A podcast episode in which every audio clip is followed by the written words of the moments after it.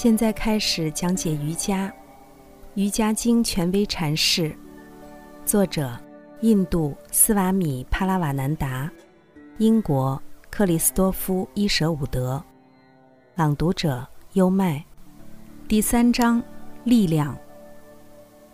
第三十九节：一旦松开了业对心的束缚，通晓神经流活动的瑜伽师便能进入另一个人的身体。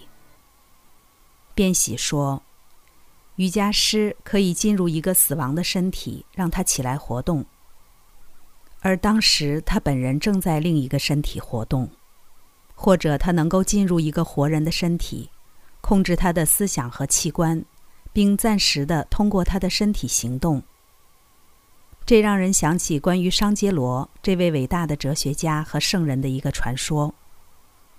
当商杰罗还是一个十多岁的孩子的时候。”有一位名叫曼陀纳·弥士罗的哲学家认为，在家人的生活要远远优于僧侣的生活。译者注：曼陀纳·弥士罗，公元六七五年至七二五年，印度弥曼叉派的弟子。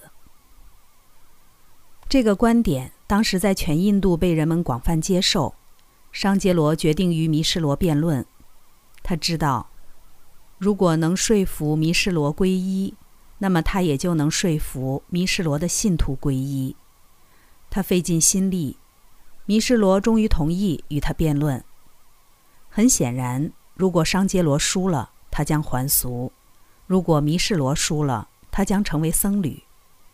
经商杰罗的提议，弥士罗的妻子巴罗提担任裁判。而巴罗提本人是一名著名的学者。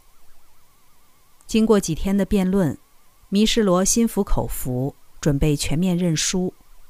但巴罗提对商杰罗说：“等一等，丈夫和妻子是一体的，你只是击败了我们的一半。现在你必须同我辩论。或许你通晓哲学，但我将选择另一个题目。我选择性。”这是一门伟大的科学，在你声称将我们中的任何一个收为你的门徒之前，你必须就这个题目同我辩论，并击败我。商杰罗一时觉得十分为难。作为一名僧侣和一个小男孩，他对有关性的一切一无所知。然而，一个计划突然闪现在他的脑中，他要求延迟一个月辩论。巴罗提答应了这个请求。这个时候，碰巧一个叫阿马罗卡的国王奄奄一息。商杰罗吩咐他的弟子把他本人的身体藏在一个安全的地方，严加看管。然后，他借助瑜伽的力量离开了自己的身体，进入了刚刚断气的国王的身体中。阿马罗卡显然活了过来，在商杰罗的控制下继续统治王国。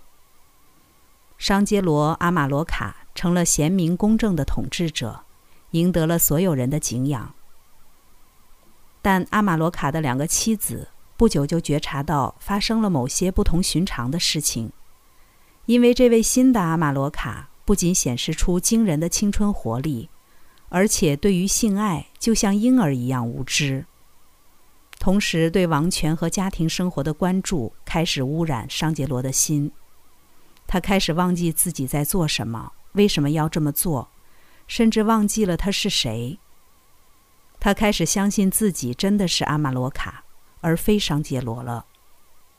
商杰罗的弟子们知道了这个情况，由于僧侣不允许进入宫廷，于是他们乔装打扮成流浪的音乐家来到他的住所，然后他们吟唱起名为《粉碎错觉》的诗歌。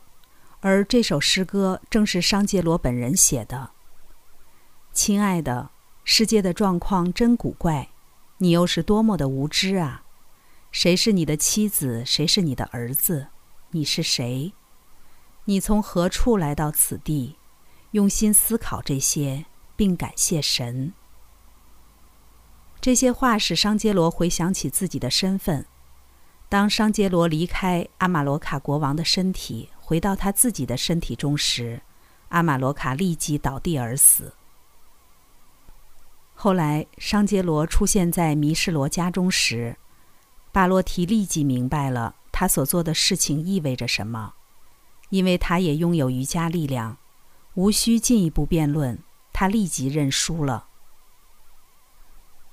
刚才带来的是，现在开始讲解瑜伽，《瑜伽经》权威阐释，第三章力量，第三十九节，一旦松开了业对心的束缚，通晓神经流活动的瑜伽师便能进入另一个人的身体。瑜伽是一门亲政的学问，是引导人的心灵通向自由和平的学问。《瑜伽经》的原文只有几千言。但微言大义。二零二三新年伊始，希望通过这本《瑜伽经》的注释本，可以对你的生活提供一种全新的哲学理解以及有益的指导。跟着优麦，带你不走寻常路的看世界。